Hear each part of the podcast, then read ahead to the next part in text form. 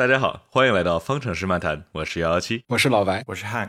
呃，今天呢，我们和大家一起来聊一聊这段时间 F 一的相关新闻，包括什么呢？包括红牛的弹性尾翼，它是否合规呢？对今年的冠军赛有多少影响？然后奔驰邀请格罗斯让测试他们的 W 十，格罗斯让在 IndyCar 拿到了他第一个杆位，并且最后比赛拿到第二。土耳其比赛取消，奥地利红牛圈赛道再次举办连续两场比赛。最后，我们再聊一聊红牛的引擎部门，继续接着从奔驰招兵买马。OK，那最开始我们就就来说这个红牛的弹性尾翼这个问题吧。这个真的是很有意思，感觉红牛一直怎么说呢？FIA 一直在跟红牛的这个这个弹性的各种东西来做做做斗争啊。然后这次看来是大家又发现了这个红牛的这个尾翼好像似乎弯的有一点点多。这个谁发现的？其实是汉密尔顿，他发他觉得，嗯，他这车好像不太对，怎么这里扭来扭去的？就毕竟他跟了跟他他跟着维斯塔潘跟了好几十圈，就跟对对，所有的所有的小小秘密全都被发现了。他的车也在抖。人家维斯塔潘的车也在抖，他怎么就发现得了这么一一点儿？我觉得我视频里都不太能发现。我觉得还是看了回放吧，肯定还是得，肯定他们这，毕竟追的那么紧，得死命学习这车到底有没有什么有什么小秘密，或者是哪里哪里可以让他举报一下，然后可能可能就这样对老汉有点会给老汉一些 advantage 吧。我觉得挺有意思，就是那个汉密尔顿在比赛就是西班牙比赛之后采访，然后他说这个跟着维斯塔潘，然后感觉嗯学习了很多红牛的一些小的。特点啊，什么之类的，我觉得他可能可能在这儿注意到我，我也不知道，反正因为就是从我们从车载的视角，感觉他感觉他变化其实挺少的。然后我我记得当时是有人做了一个，就是他以那个尾翼边上的那个呃 end plate，然后作为一个基线画了条那种虚拟的线，然后一对比，然后再发现啊，速度快的时候，它那个尾翼的最上层那层板好像会下去一点，相当于下去的比别人多一点，就所有的车上都会下去一点，就比较有意思嘛。就是说这个我们要硬要抠规则了啊，我这个把那个 FIA 上面的 race regulation。不是这个是 technical regulation 写了一段，对吧？这个上面写的是 must be rigidly secured to the entire front part of the car。然后这个任何的这种气动部件，呃，在影响整体的这个下压力的时候，必须得叫 remain immobile in relation to the front part of the car。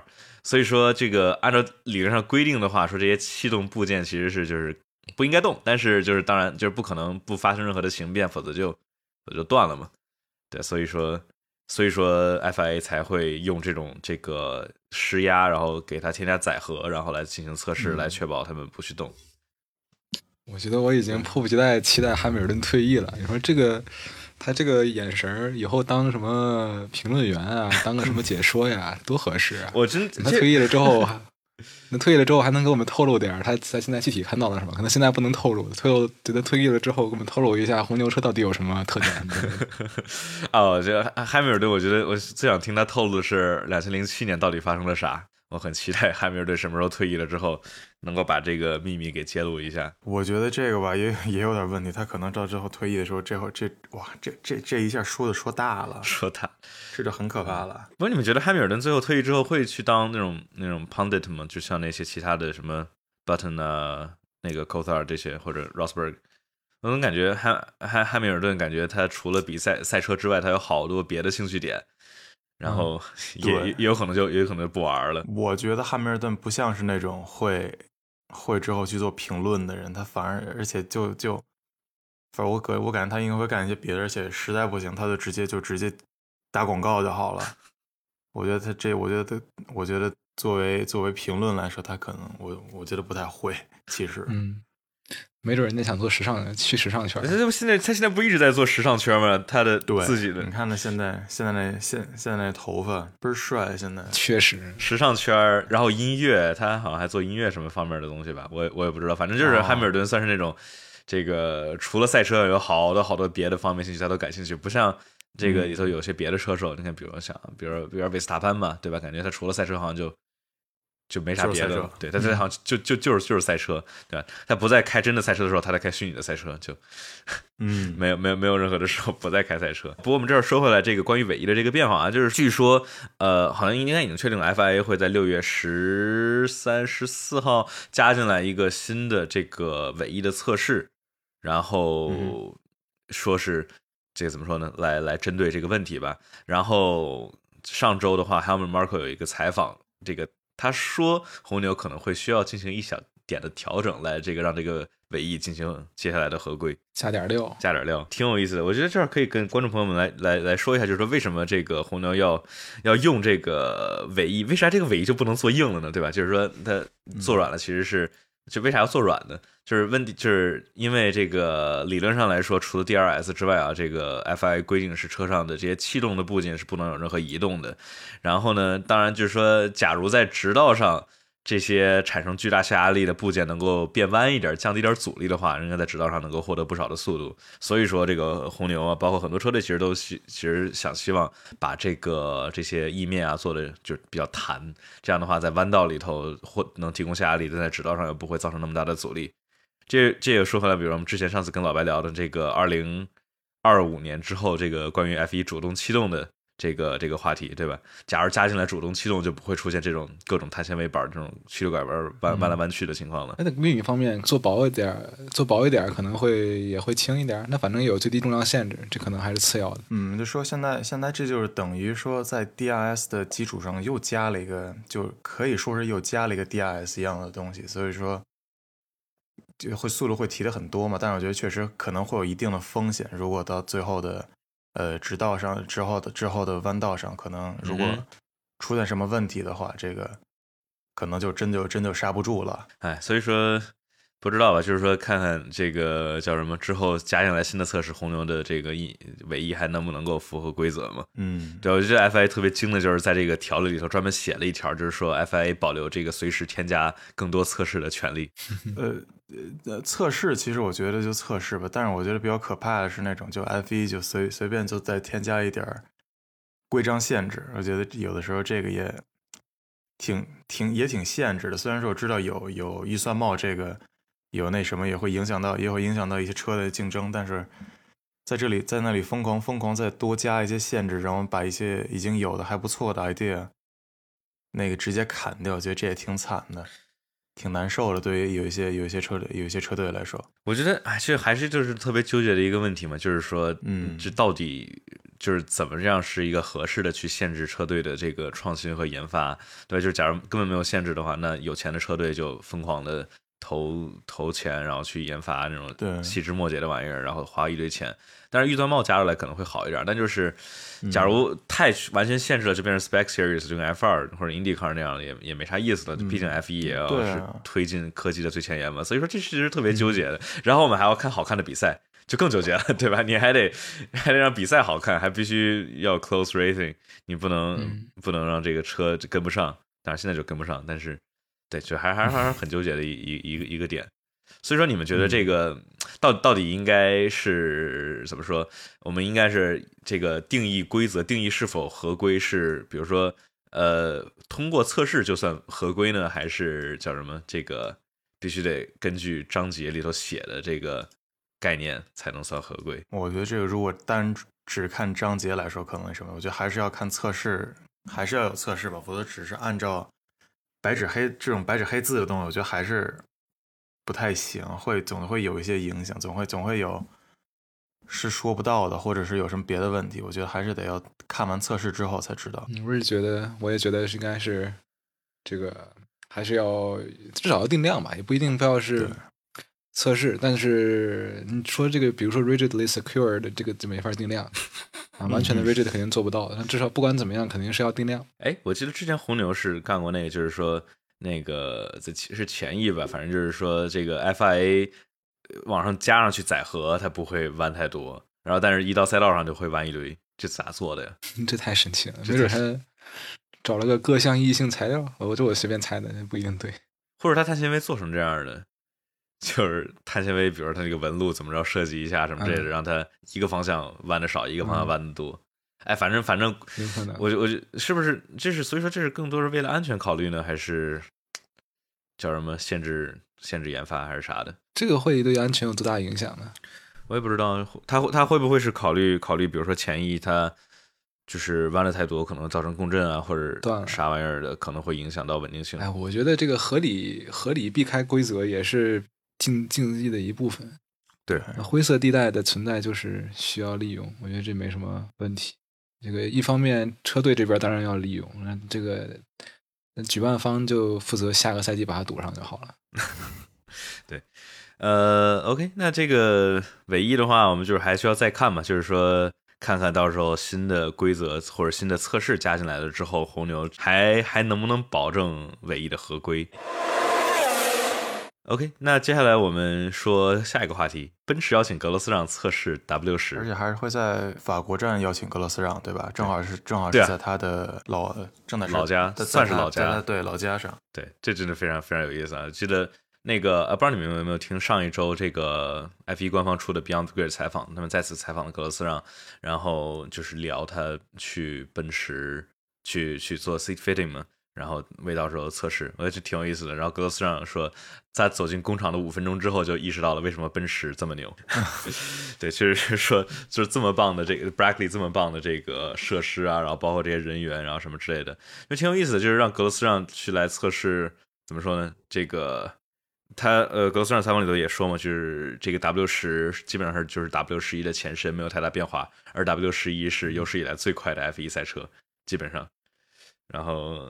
应该会应该会挺有意思的，我是挺好奇，但是他们从从开 Haas 的这种小单车，然后到开奔驰的这些车，这个差距有多大？哎，这已经有体会过了，拉拉塞尔基本就已经体会过了，那可是从垫底跑到第二的人呢，跑到第一个人呢。所以拉斯拉斯拉塞尔这体验，我觉得是应该差的更多。像从威廉姆斯跑到奔驰，这真的是，哇塞，这天壤天壤地别的差距啊！没错，这这太这太可怕了，就真的是。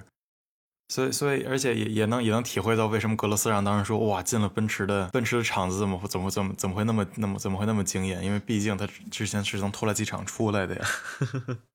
哎，因为毕竟小哈斯，然后都哎，你们知道哈斯的工厂是是那种全尺寸的工厂？我记得因为哈斯的它的那个底盘不是达拉尔做的吗？好像，反正他们 outsource 出去了。他们我觉得他们应该很多都是都是 outsource 的吧？然后从法力法力从买的外边订的，对。所以说从哪里买的？它它哦的它的变速箱还有引擎不都是它悬挂好像也是嘛？然后结果结果二零年就出现了那个就是后悬挂就莫名其妙的因为过热然后就是不稳定嘛还是怎么着的？哎，反正反正哈斯现在真的是一团烂。所以说哦，觉得就是从这个格罗斯让这个从在上周的这个 IndyCar 拿到杆位，然后拿最后比赛第二，这真的是再一次说明了这个 F 一车手，就算你觉得 F 这 F 一里头这二十名车手里头算算偏弱的车手的话，在别的领域也都是最牛的存在。对，而且说 IndyCar 这个这个赛车是基本是赛车的每每支车队的赛呃的的赛车基本上性能是一样的。其实这就更能从方面体现出 F 一车手是，而且还是一个刚出过事儿，还还可能还那什么的一个那一个一一位 F 一车手都可以都都能都有那么好那么亮眼的表现，说明 F 一 F 一还真的是一个。可以说真的是最顶级、最顶级的赛车运动，这真的是没有办法你。想格罗斯让他他他这才跑第三场 IndyCar 的比赛，就拿了杆位，然后而且然后最后他最后应该是呃，我好像没没太没太太细看啊，反正最后好像是因为那个 back marker 把他挡了一段好长时间，然后最后没能拿到，没能追回来嘛。但反正就是离第一哦其实真的挺近的。哎这也这也这也真是太厉害了，这个 F 一车手还是不一样啊。嗯，所以说我觉得还有一个就是说回来，我们都说到今年的话，就是挺好奇马泽平还有这个小舒马赫到底到底有多菜，还有或者说或者说马泽平吧到底有多差吧。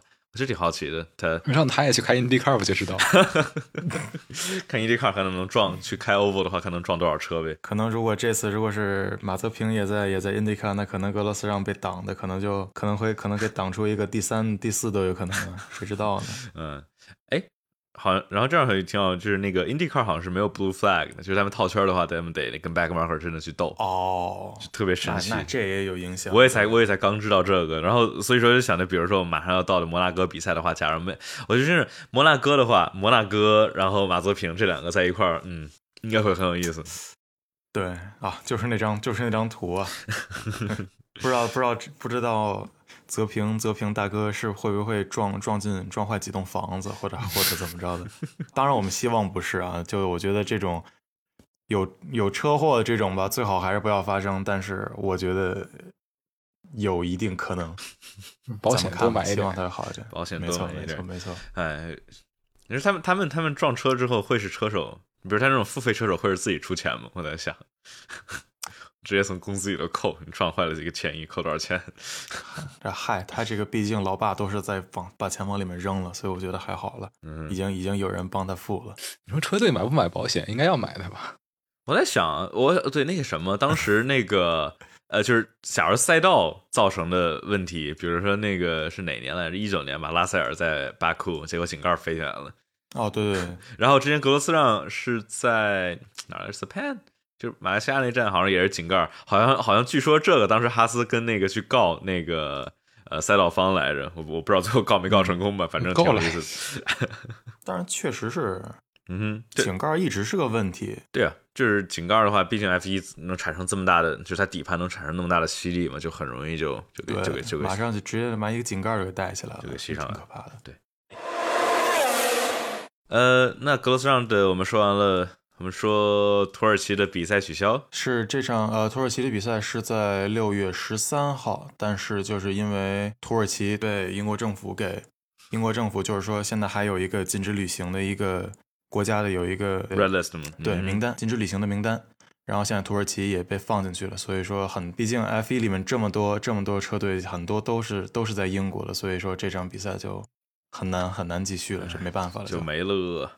哎，感觉这场比赛好命途多舛，就是先是加拿大，然后加拿大没了，然后又是土耳其，土耳其又没了，然后现在变成两个奥地利了，嗯就感觉呃叫什么？奥地利真的是 F 一解决这个安排问题的所有，就是 哎，这安排有问题，哎，丢俩奥地利就得了。哎不过感觉就是去至少去年的话，奥地利给我们带来还是两场很精彩的比赛啊，就是不知道今年今年会怎么。我总觉得奥地利虽然这个赛道感觉没太大意思，就是没什么。太多特殊的点，而且比较短，但是每次这个在奥地利比赛，感觉比赛都还是挺好看的。嗯，但是我觉得我现在又有点不敢把把自己的期望值设的那么高了，但是我觉得还是可以，不是说嘛，还是可以在搏一搏。把把把期望值放的低，放的特别低，这样的话每场比赛都是惊喜。你看，比如刚刚刚刚过去的西班牙比赛，就就就是这嗯个叫什么期望值很低，但是哎发现哇好棒啊！哎，老白老白看西班牙那场了吗？看了呀，今年我觉得今年我觉得大部分比赛其实都还挺好看的对，。这这四场都很不错，葡萄牙稍微差一点，稍微差一点点啊，但是但但是其他的三场真是非常就非常非常精彩。我觉得就是 看就看完 Drive to Survive，然后来看这个，发现哎呦，好像精彩程度一点都不差。嗯，哦，你就我我我我已经等不及要看今年的 Drive Drive to Survive 了。我 这玩意儿看完之后不得得个心脏病？那个他有两集还挺好玩的，一个是那个 g o r a 那集嘛，就是那集我觉得做的很不错，那集的名称应该叫 Man on Fire。然后还有就是 Gasly 那一集，加斯利那一集我觉得挺有意思的，就是我觉得加加斯利一直是给 to Netflix 提供了非常好的素材。嗯，说真的啊，不管是怎么着，我可能被一就因为那集被加斯利圈粉圈粉，就就就就就那场就那一那个弄的，哎，发现加斯利，哎，加斯利真的还可以。之后真是发现，哎，一回到了红，又一到了小红牛之后，怎么怎么这么猛，怎么这么猛？嗯哼，而且真的是，对，而且现在感觉加斯利这个叫什么，在小红牛的发挥，你看三个人了 v i a t 然后这个、呃呃没有没有三个人，就是跟 v i a t 还有那谁，还有跟现在的小田裕一啊。对小田裕一虽然我们老说好像很很有这个潜力，很有潜力什么之类的，但是 至少到现在的话，发挥不是特别的出色啊，主要不太稳定，对哎，太不稳定。太太太太燥了，感觉就是。嗯嗯，不知道不知道能不能冷静的开好一个周末，然后不出什么幺蛾子。哎，期待一下明年，期待一下加大师什么时候进回大红牛。这你觉得他可能回大红牛吗？不知道啊，主要红牛这个，总觉得养出来的车手都都都不苟言笑，就那种感觉。然后 哎，这有一怎么说个呢？Alex 除了 Albon 还好，但是只是他嗯压力太大了，然后之后就没有办法笑了。他在红牛的时候，嗯，那谁出来？那个里卡多出来。对，哦，里卡多对，嗯塞恩斯不也出来了吗？你想，那那么那么多红牛的车手呢？只不过红牛自己现在没留几个了。嗯，红牛自己哎留着的韦萨韦斯塔潘其实都不能算红牛计划的车手嘛，他不是从小从红牛计划的。呃企业文化比较怎么说呀？可能对某些车手没有那么容易适应。猜的啊，这这这，我有没有问过车手。那感觉就是红牛计划太太怎么说，太 push，太太着急那种感觉。这个人，这个人行不行？不行，换。这个人行不行？不行，换。就特别特别的特别的着急，然后导致最后没人用用弹幕里面的一句话那个来说，就是没错，你的工人爷爷来了。对不起，哎，呃，对，虽然我们说 说远了，就接着接着回来说这个红牛红牛赛道啊，红牛赛道的话，那之前来看是似乎奔驰在这个红牛圈的表现一直是没有那么好，不知道是太热还是这个赛道特殊的原因啊。就虽然红牛赛道还是挺挺看引擎动力的，不知道不知道这次红牛怎么说呢，在。算不算本本土比赛啊？能不能够拿出来比较好的发挥？而且一下就是两场比赛。呃，如果是这种高速赛道的话，这对他现在来说的这个尾翼是吗？所谓 bandy wing run run run，这个也是有一定的影响，会会有一定可能这场比赛可能会看到红牛速度会再往上提一点点。呃，不过这块那个什么，他那个 bandy wings 的话。可能影响最大的就是那种直道特别长的，摩纳哥那就可能没影响。那阿塞拜阿塞拜疆的话，应该影响非常大，那么长的一个大直道。但是就我其实特别好奇，比如说红牛，它它这个比如 FIA 加进来新的这个规测试规则了之后，是红牛是需要拿出来一个新的尾翼来符合规则，还是说它之前的尾翼假如没符合规则的话要被 disqualify 或者什么之类的？有可能吗？还是应该不至于 disqualify 吧？因为从从一直都没有说能够。很久没有说能有到这种要把要把那个谁 disqualify，要把那个那个那个车队 disqualify，嗯哼的的的科技了，的可能当时那种地效应那种那种需要，或者是，但是但是这种小小小细节应该不会吧？嗯，人家红牛也没违规啊，人家只是灰色也也也对也对，那就跟就跟如果是违规就不行。其实哎，这反正这个玩意儿跟就跟法拉利那个是一样嘛，对吧？就是说那个。呃，叫什么规则是那个我们的那个 fuel flow rate 是规定是这么多，然后我们拿一个东西去检测，但是检测的东西被绕过去了，所以所以好像是没违规，但是对吧？就还是灰色地带嘛，其实还是挺有意思的。对，那就是相当于说是这个 FIA 加进来新的这个规则之后，红牛的尾翼必须得通过新的测试。对，还是嗯可能我觉得最影响到的还是二二年了，说不定现在的话，二一年可能还好，最多就是。现在可能最多就是说你你可能要那什么一下子，我觉得不太会。就像 DAS 也是也是去年奔驰也是用了用了一整年用了用了一年啊。对，但是区别的话就是 DAS 奔驰提前跟 FIA 算是申请了，就是请请请教了一下，报备过了。对，他报备过了，说我们能用吗？可以用，那就用了。对。然后拿出来的时候，别的队伍，我操啊！然后之后就不让用了，就很惨，都报备完，都报备都报备完了。嗯，另一方面，我觉得这个相当于带，就是怎么说呢？呃，那叫什么？刚度相对弱一点的尾翼，我觉得它对可能整车的空气动力学设计整体影响，猜测是不是不会有那么大？毕竟在车尾，然后它又不是一个。虽然我不不懂这方面的，但感觉它是不是不会对整个的特性有特别特别大的影响？只是只是下压力会少一点或者多一点那种那种那种变化，所以可能对明年的影响应该就是在直道上下压力。对对，直道上下压力可能会小一点吧。嗯，不像你比如在前翼上加个翼片，那可能看起来很小，其实影响会非常大。并在前面，然后又导致哪个地方涡流不对的什么之类。这个在车尾又是。只一点角度变化的话，可能我的意思对明年的影响也不一定会有那么的大。那就可能说是，就是说它在作为尾翼上面的单个翼片的话，就是它跟车上的别的零件可能没多少耦合吧，所以说影响不是特别大，就降点阻力而已，就是一个小小型 DRS，我猜。土耳其说完，最后红牛引擎部门继续从奔驰招兵买马，这个我们可以这个单独的再来说一说。就是红牛的话，这段时间是一直在向奔驰的这个 High Performance 这个引擎部门 HPP 这个怎么说 approach 了好几好多人。据称啊，红牛这个接近了呃准备招了一百对接近一百个人，然后最后实实际上捞到了十五个人。我觉得这还是很有意思，就是说能看出来红牛是非常有野心和这个希望是在二零二五年能够。搞出来一个这个怎么说呢？呃，引擎部门吧。那我总觉得红牛，你觉得红牛有可能去真的完全搞出来一个实打实的引擎部门吗？还是说只是现在找这些人只是为了继续，比如说去生产或者改进现有的引擎？我觉得现在如果这十五个人的话，我我我宁愿以为他们是在在现在的本田进本田引擎上做升级，嗯，否则的话他们。自己如果是完全全新的作为红牛的全新的去造一个引擎的话，它这样的话，其实对，其实其实还是蛮很不稳定的一个一个本来是一个和争第一第二的车队，然后突然换了一个新引擎，我觉得这种的话风险还挺大的。一般多少个人啊？这个引擎部门？我还真不知道，哎呦 至少至少得好，至少得上百个吧，对吧？期待他们招更多的人了。那这个 那那他嗯如果能招到更多人的话，我觉得他要真想做一个全新的，也不是不可能。但我总觉得就是他，你像奔驰啊，或者你看比如雷诺、法拉利、本田这种，都是多少年了，几十年了这种的这种，他有这个有人才，还有 infrastructure 设施什么之类的嘛。红牛对能人才这不是就有了吗？人才招过去就有了呀。但他十几个人，我总觉得是他顶多是，十几个人那是我也我我我我也不知道，但他至少是能招到这么多人。你看之前法拉利当时不是想招 Andy Carroll 嘛，就是那个 HPP 奔驰 HPP 的主管，然后那好像就没招过去，因为因为法拉利或者雷诺那边的话，假如要去那边工作的话，那得移移到法那个法拉利的话意大利嘛，或者雷诺的话是在法国，但是红牛在这儿设了一个。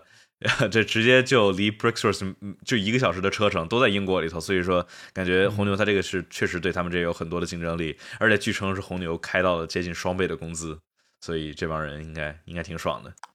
哎，红牛敢死队是真有钱啊！能能够看出来红牛是想长期投入，然后而且对不就是什么很舍得花钱。我觉得他这个招红牛招人，我觉得还有一个那个什么是可能是为了为了。打乱奔驰今年的这个步伐，因为你想，他假如红牛招、招了人之后，这帮人不就必须得放在 gardening leave 吗？就没法继续干活或者接近接接触那些就是比较最前沿和机密的信息了。相当于这十五个人今年就就基本不能怎么干活了，也得再看吧。而且，哎，据说好像说红牛是想跟大众想要有合作，是吗？或者跟大众旗下的，在二零二五年之前拿到一个合作。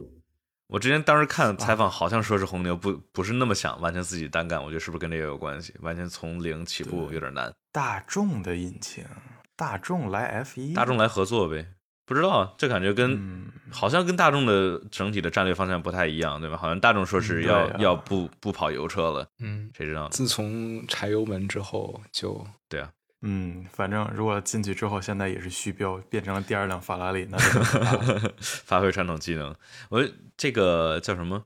但是保时捷的话，当时是一七八年还是哪年来着？反正保时捷当时不是说表示对 F 一很有兴趣吗？而且当时保时捷直接造了一台 F 一的引擎，就是不带 MGUH 的，就不知道大众，就因为大众它旗下那么多个牌子嘛，就是还我我我我也不是特别清楚。但是现在奥迪又要从 Formula E 撤，也不知道他们到底的。这个战略到底是怎么样的？期待保时捷越卖越好，越卖越好之后，没准就能在集团里面影响力大一点，说服大众高管进军 F 一。对、啊，或者让他们回到回到勒芒，我觉得都好。嗯哼，回到勒芒，那保时捷都很像。那个刚走没几年，保时捷现在还跑，现在还跑哪个比赛？呃，Formula Formula E 好像有保时捷，对，哦，对对对，Formula E 他进去了。好我觉得特别奇怪，是大众就说两个牌子一块进 Formula E 太奇怪了。虽然现在奥迪撤了嘛，对，但是哎，其实这个很，其实蛮长，就当时从从勒芒开始也是嘛，奥迪跟保时捷一直都在。嗯哼。但这这看来可能就是当时大众的战略就是就是这个样子的。嗯，大众可能也不是铁板一块，里面这个啊派系纷争呃都是猜的。嗯哼，应该也有不同的这个人会有选择不同的这个方向的战术。保时捷应该还是有话语权的，毕竟卖的那么好，嗯、利利润又高。对啊，保时捷利润是真的高。嗯，天哪！一辆七十万的车选配选出一百五，用我们把赛程更新说一下。就在土耳其那天，就是说法国法国站被被提前了一周，然后现在是二是六月二十号，然后就在就在那什么，对，法国站提前了一周。刚才刚才刚刚才忘说了，嗯、那个说土耳其土耳其取消的时候，你可以总结一下，就是接下来的比赛大概有哪几站。预报一下，对，那天气预报总嗯 总结一下，那现在这个叫什么？呃，比赛大概更新为什么呢？就是我们接下来的一场比赛是五月二十三号的摩纳哥大奖赛，然后六月六号，嗯，不能说错了，六月六号的阿塞拜疆，然后我们这块下面更新的就是法国不是提前了吗？提前到了六月二十号，奥地利连着两个周末是六月二十七号和七月四号，在之后七月十八号的英国。八月一号的匈牙利，八月二十九号的比利时，哎，今天有荷兰，荷兰回来了，嗯，可以，可以，可以。这个 Zandvoort 还是很期待他这个新改的赛道。这是九月五号的荷兰，然后再一次意大利是九月十二号在蒙扎赛道，俄罗斯二九月二十六号，新加坡十月三号也挺有意思的。好，感觉好久没有看到新加坡了，已经。对，新加坡这个街道赛还是挺酷的，对，一直都是挺挺好玩的。对，就是。我感觉感觉还是很激动啊！二零二一年今年有这么多就是大家喜欢的赛道，因为二二零年的话由于疫情的原因，然后好多赛道都没有跑嘛。然后二这个十月十号的话是日本的 Suzuka，呃，十月二十四号美国奥斯汀 COTA，十月三十一号墨西哥。哎呀，我觉得墨西哥这场比赛我觉得应该会很有意思，为什么呢？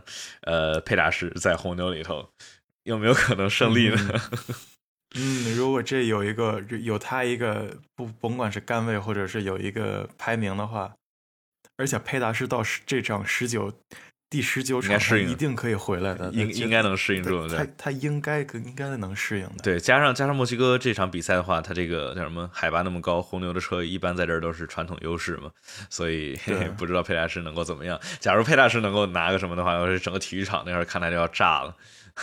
没错。对，真是这样。颁奖颁个 taco，戴一个 sombrero hat。然后呃，十一月七号的话是巴西，呃，Sao Paulo 啊，不知道巴西能不能比？我觉得不知道那边疫情现在怎么样。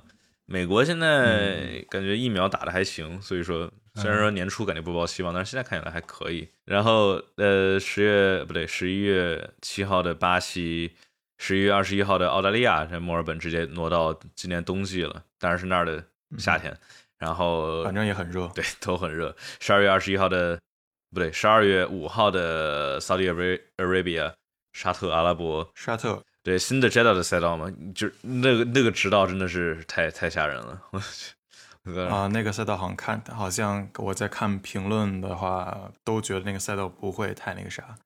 就是应该没有啥 close racing，对对，就不是不会很接近吧，但就是哎看看吧。然后最后十二月十二号，Yes Marina 的呃 Abu Dhabi 作为结束，嗯，应该还是很有意思的。不知道这个赛程还会有什么变动啊？就是可能还是跟新冠和各个国家的政策有关系。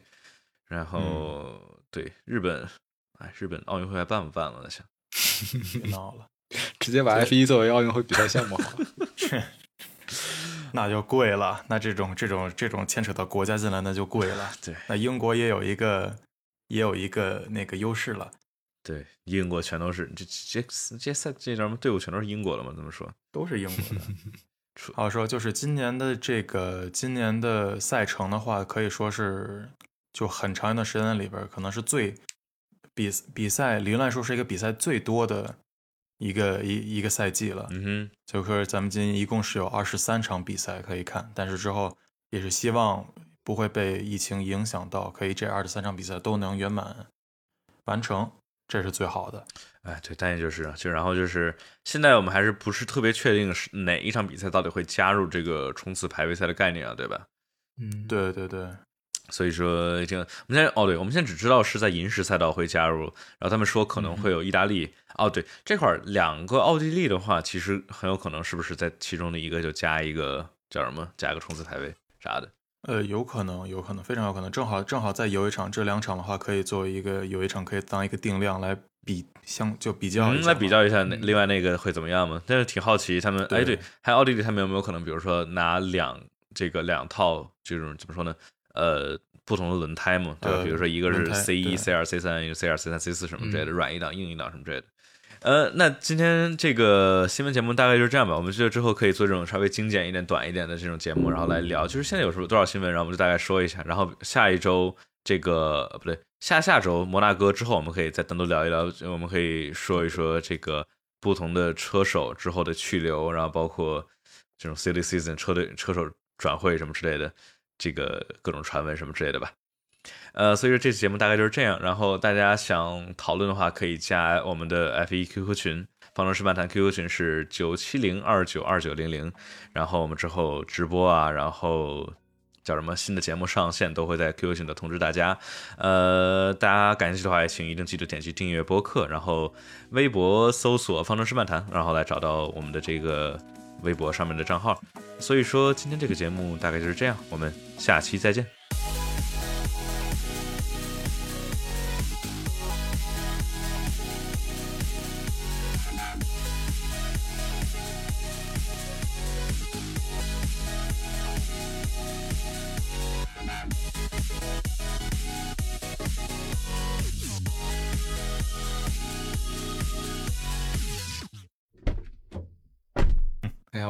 卖点卖点周边啊？该开始啊，工商环节。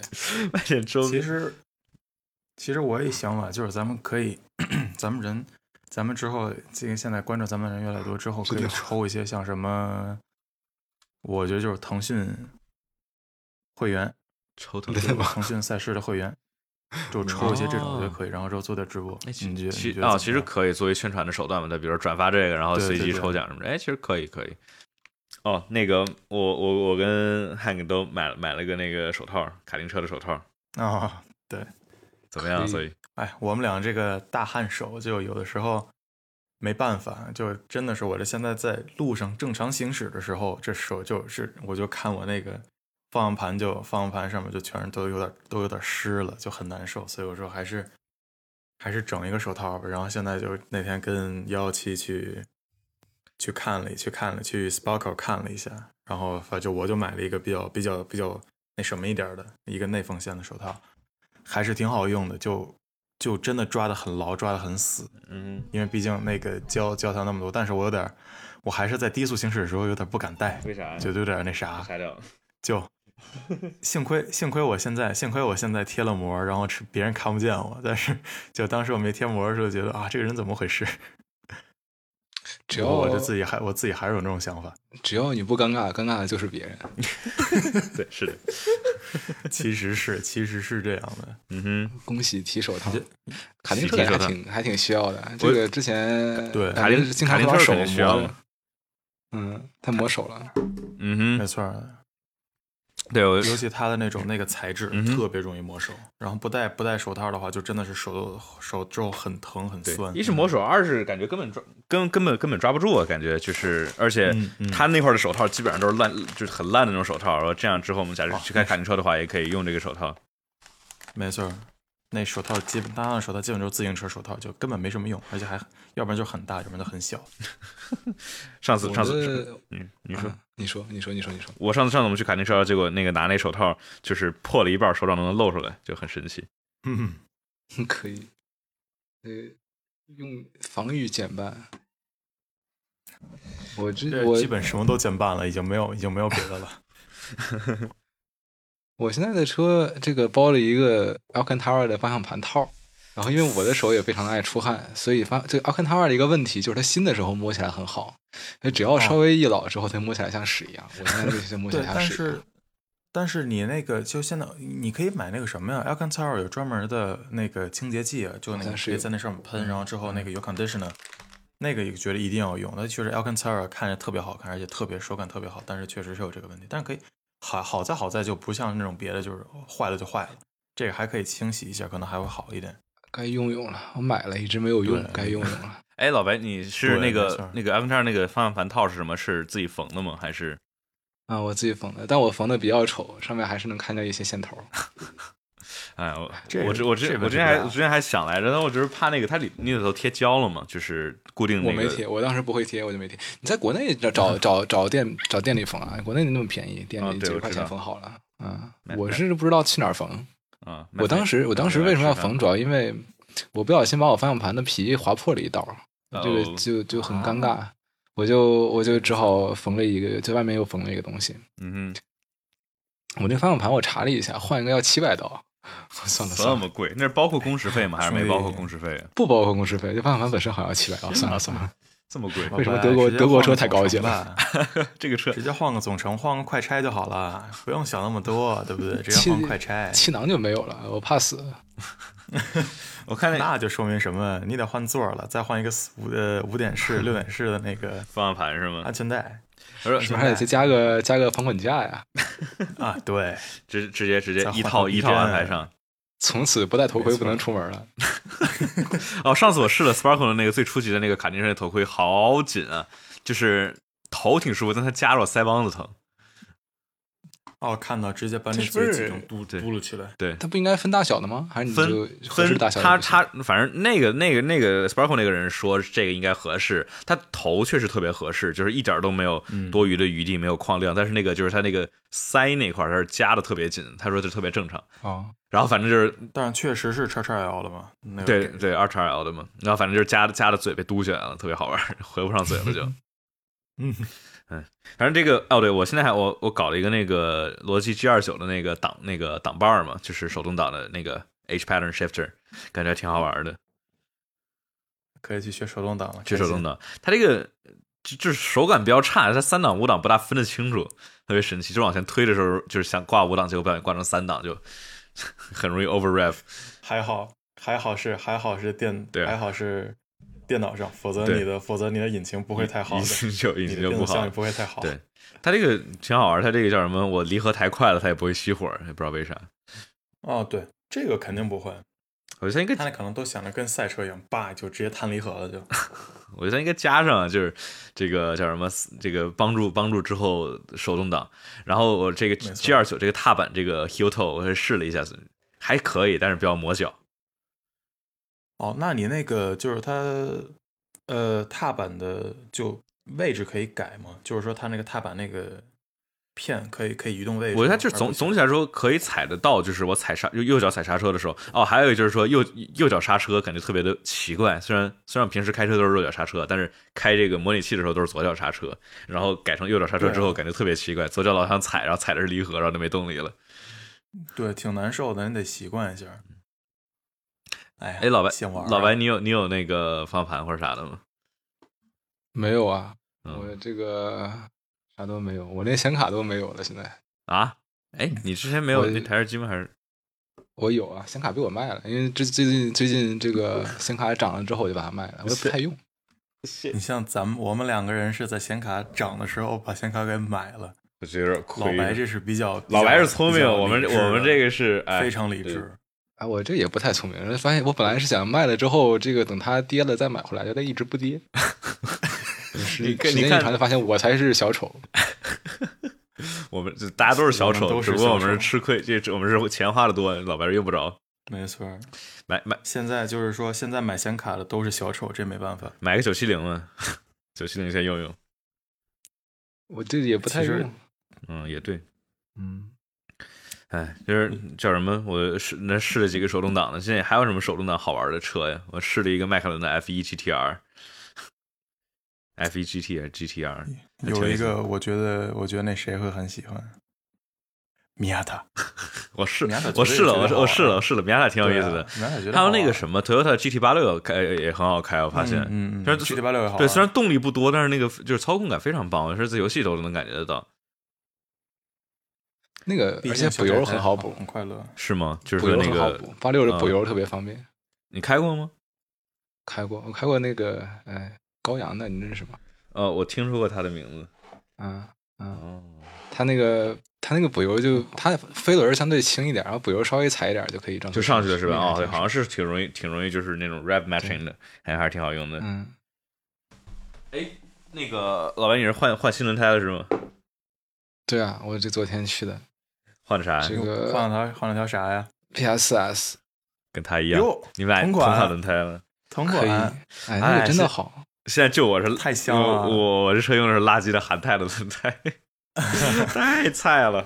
哎，等你磨完了再换呗。哦，韩泰得磨到啥时候？一块一块同款啊，你换个 P Zero 也可以啊。我的换了，我的磨了三三年半，哎，啊，三年半。你之前是哪款啊？三年半其实也挺挺那啥的。之前是韩泰的一个叫什么 S E Noble Two，应该是一个，我为什么中文和英文混着说？S E Noble Two？哎，总之，它它 Formula 一老老外国人了，Formula 一 F one，，Formula 一，总之它是一个全季节的一个偏性能的胎，嗯哼，但就是它会比下几台稍微耐磨一点，但它实在是不太行。就我现在换了 PS 4 S，就是抓地力好，这我早就预料到了，但没有想到的是，嗯它比之前那个还舒服安静。啊是吗？安静吗？我觉得其实我现在那辆车的话，我感觉就是说，因为整个车子挺静谧，但是现在就变成胎噪和路噪变成基本上是最响的了。那可能我之前的轮胎比较拉胯，我比之前那个安静。哦，有可能，反正说是米其林比较比较比较嗯牛嘛。嗯，对，而且你说那个胎是夏季胎对吧？就是说你们现在你们你们你是美西是吧？它美西，它对，对，哦，那在北加就还好，就是嗯说、就是说冬天也也 OK。我觉得现在有点怕我冬天，就比如说去崇礼的话，是不是有点炸？应该还好。只要漂移胆子大就没有关系。对呀，DSC 关了，然后冰面上走一走 我靠走走，那我已经。动不了了就。当时那辆车我都我那辆车我都在那上面滑，这这我更更更更受不了一三百吧还是哪个？啊，对，一三百，当时就当时就那个去万隆的时候，不就有一个，不就有一条那个小坡道嘛？过去的时候，然后所有车都在滑，我也在滑，我就整个我就根本抓不住，而且那个奔驰是没有那个什么的，我看了根本没法调那个，比如说有什么防滑模式什么的，根本没有。就很难受，很难受，这咔咔在那滑，我也不敢使，我就轻轻踩油门，轻轻踩油门，然后我，然后一个公共汽车从我后面急了，直接从旁边就过去了。哎呦，我靠！我当时好羡慕。哎，感觉有的时候主要是怕那种，嗯你说主要是怕刹不住。我觉得那个、嗯不是冬季胎的话，在雪就是如果如果是已经雪被清走撒过那个除雪剂的话就没事儿。如果是没有撒过的那种雪，尤其是稍微有点结冰的，根本刹不住。啊，对，对，主要就是这个，就是当时那种还好，因为车基本都走了很慢。如果车走的太多的话，那嗯那就那就确实很危险了。嗯，有点感觉当时哎有一次我们在那个地库洗车的时候，感觉差点没刹住，我感觉差点撞了，你知道吗？就哎呦 特别吓人。就是那个没想到那会儿抓地，我当时就开二十二十 kph，然后就感觉没刹住，嗯然后打转向，转向的话也 understeer，我第一在二十公里每小时的速度体会到了 understeer，太神奇了。超级吓人，真的超级吓人。主要是因为它地上有水，然后所以说就嗯，就就就就就就就那样了。嗯，对后驱车还是挺痛苦的。其实有的时候在这种情况下，确实是，嗯，有的时候前驱车跟四驱车都会好一点。哎我想到时候哎换换不换轮胎，换一套换一套兄弟，PSS 你值得拥有，非 常但好。但是这种 我们这种那种夏季或者这种全季胎、韩胎这这破玩意儿应该挺耐磨的，我觉得。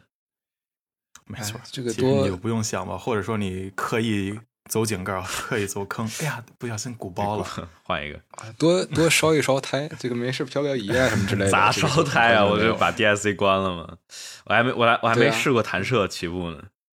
没事没事新车大漂点车，漂点移什么之类的。哎，没有没有我都我都我都不舍得啊，在那我那车飞变速箱嘛，对啊，偶尔非常飞啊，偶尔偶尔弹一次应该还好。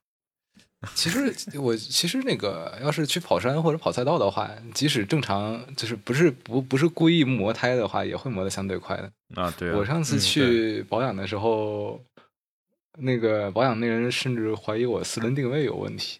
啊，我就只跑了一次赛道，就他他就觉得我我问他为什么，他是查了没有，他只是说我轮胎磨得太快了，让他怀疑我四轮定位有问题。有问题哦，比如说 camber 大了之后，然后或者嗯 toe out 之后磨磨轮胎好损耗就多了，对对吧？哎，但其实好像，嗯但其实好像应该，我后来感觉应该没有什么问题，估计嗯只是我血趟赛道，然后然后他他磨的太多了。哎，你去赛道那个买保险吗？还是就买啊，我不敢不买。不是赛道的话，那它嗯那个车的保险是什么？就是跟是单独的吗？还是啥？因为常规保险它它会保吗？会会是单独常规保常规的保险不会保，就是那种嗯路上那种不会保。就但对你上赛道的话，会单独买赛道保险。哦，肯定不保啊，哥哥，这个这个毕竟是这种算是激烈运动、危险运动，嗯它肯定不会保的，就跟你的人身保险是不保你滑雪的出对对对出问题是一样的。嗯滑雪单独单独买了极限运动。对滑雪你买了是吗？买了买了，你还你没买吗？哦。我我我的速度不到我需要买的境界，不是啊后要。我一直就是说嘛，就是滑雪，你除 除了是就自己的那什么，你也担心别人。之前我们就见到一个一个一个对一个缆车那块儿，一个人站那儿站的好好的，结果被后面的灯给撞了。那我靠那怕是被被别被别人搞，你自己的水平能控制，别人水平控制不了，也不确定后面来个鱼雷啥的是。。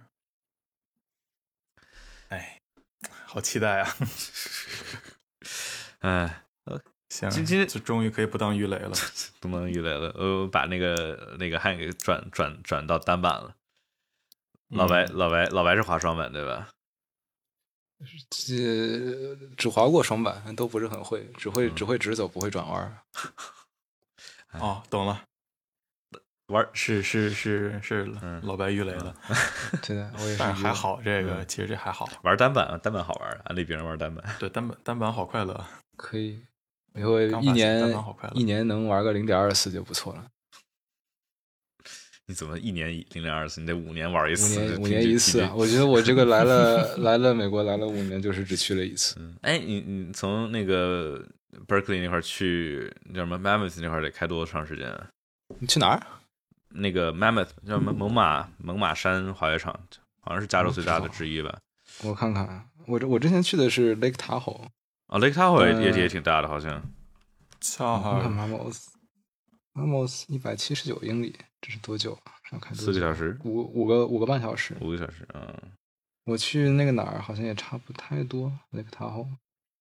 哎，Mam Mam Mammoth 据说据说挺牛逼的。不过我感觉美国人他们学单板，他们不带不带小乌龟，不带不怎么带护臀的，我感觉太太硬核了。所以当时我学的话，我我也就没怎么没带。然后后来发现国美国人好像都是对，就就摔就是摔了，你知道吗？然后后来才发现国内国内大家都带着小乌龟，就是摔了没啥感觉，就太好了哇！这体验，美国没小乌龟 Lake Ta Lake Tahoe 近雷克塔霍三小三小时就到了。哦，那那那近那近，嗯，到时候可以到时候可以约滑雪。哎，突然突然就像我，其实我也是白瞎了，在那边在英国那么多年，也没也没办个深根，去趟阿尔卑斯也没去。哦，对啊，你说去阿尔卑斯真的是嗯啊，其实其实这个真的是一个一个挺后悔的，当时没有没有去趟去成，嗯，哎，也能去的太快乐了，可就太快乐了。哦，L A 去 Lake Tahoe 远啊，那应该是，L A 约跑山啊，L A L A 那边跑山可以跑，那边有个叫什么我忘了叫什么，有个 canyon。哎，北京你知道有啥好山好的地方跑山吗？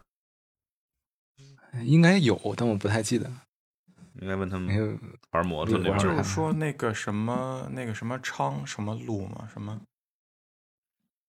叫什么来？着我记着有好多，还有叫什么万红路也特漂亮，就是那种能边拍照边边跑山的，嗯就是那种就不是说硬跑山，就是说可以去就可以去看去了。嗯哼，就开开山路什么之类的。呃，应该是有收藏。上次我们上次我们从延庆那边回回回城里头那段路特别棒，因为当时快太阳落山了，然后基本没啥车了，就就我们几个人在那儿跑，挺棒的。对哦，昌赤路，昌赤路很漂亮。嗯，要来了洛杉矶的话。洛杉矶的话，你估计就沿着一号往北开就行了。嗯哼，就如果是看风景的话，一号一号公路应该应该沿海的那个，对对对，那应该好看。嗯，反正我当时就是去去美国玩的时候，就当时是我朋友开车，就从 L A 开去 Las Vegas，去 Vegas，然后就走那是哪条公路啊？就很平，啥都没有，十五号，应该是就很快乐。我就看着啊，外边就看那太阳一点点往下落，这我就一特马平川。其实我对这种这种美国的这种就是这种大 cruiser 这种，我就特别特别特别特别爽，在这个路上开，嗯，嗯哼，就真的很就真的真的很那是挺那啥的。加州的话就只有去美国，加州的话只有西边，就它有一个海岸山脉，那海岸山脉西面一点点才是那种就是相当于比较大的城市啊，那种气候相对好一点旧金山就在这块儿，过了这山脉之后就是有有一些农田应该，然后南边儿的话就都是什么那个死亡谷那边儿，嗯，就都是一堆沙漠大石，对，嗯。哎，我觉得好事儿就是美国老车什么保存都很好，是都我就但是老就那种对就是很香，这种老车那种 culture，但是老车太危险了，我总觉得。虽然觉得，挺香但是太危险了，虽然说它很，但是它很慢，很慢。但是就是你你跟别人一撞完蛋了，你跟一个小那种最便宜的这种那个一几万美元的车一撞都都不行。确实是。其实我也很怕，因为其实美国开车也挺野的感觉。哎，对，还有那个嗯刚刚去试了一个那个 Polestar，据说感觉不错，是吧？哦，哎呦，哦，天哪！呃，not sponsored，不是赞助的，但是 Polestar 这车真香。如果有大家有考虑买电车的话，可以考虑一下 Polestar。可以。哦，哎，老白有试过有试过操有试过电车吗？我就只试过一次 Model S，嗯哼，哦，那那我觉得 Performance 那个车，个如果你是哇塞，如果你试过 Performance 的 Model S 的话，那可能我觉得跟那个比不了。但毕竟价格是差了四十万，嗯哼，Performance 版本的 Model S 价格差了四十万。这这个起步的确非常爽。除此之外，就对，呃过过弯很平会有一点那啥。但转向是非常非常的神秘那个手感。其他在在在其他地方也没有什么特别好的，嗯，就反正非常奇怪，然后非常的非常的不自然。对，我觉得 Polestar 那个还可以，就其实整辆车开着还蛮像普通车的，如果你就普通好好开，而且就是转向基本没有虚位，特别灵，然后支撑性特特别特别特别特别好。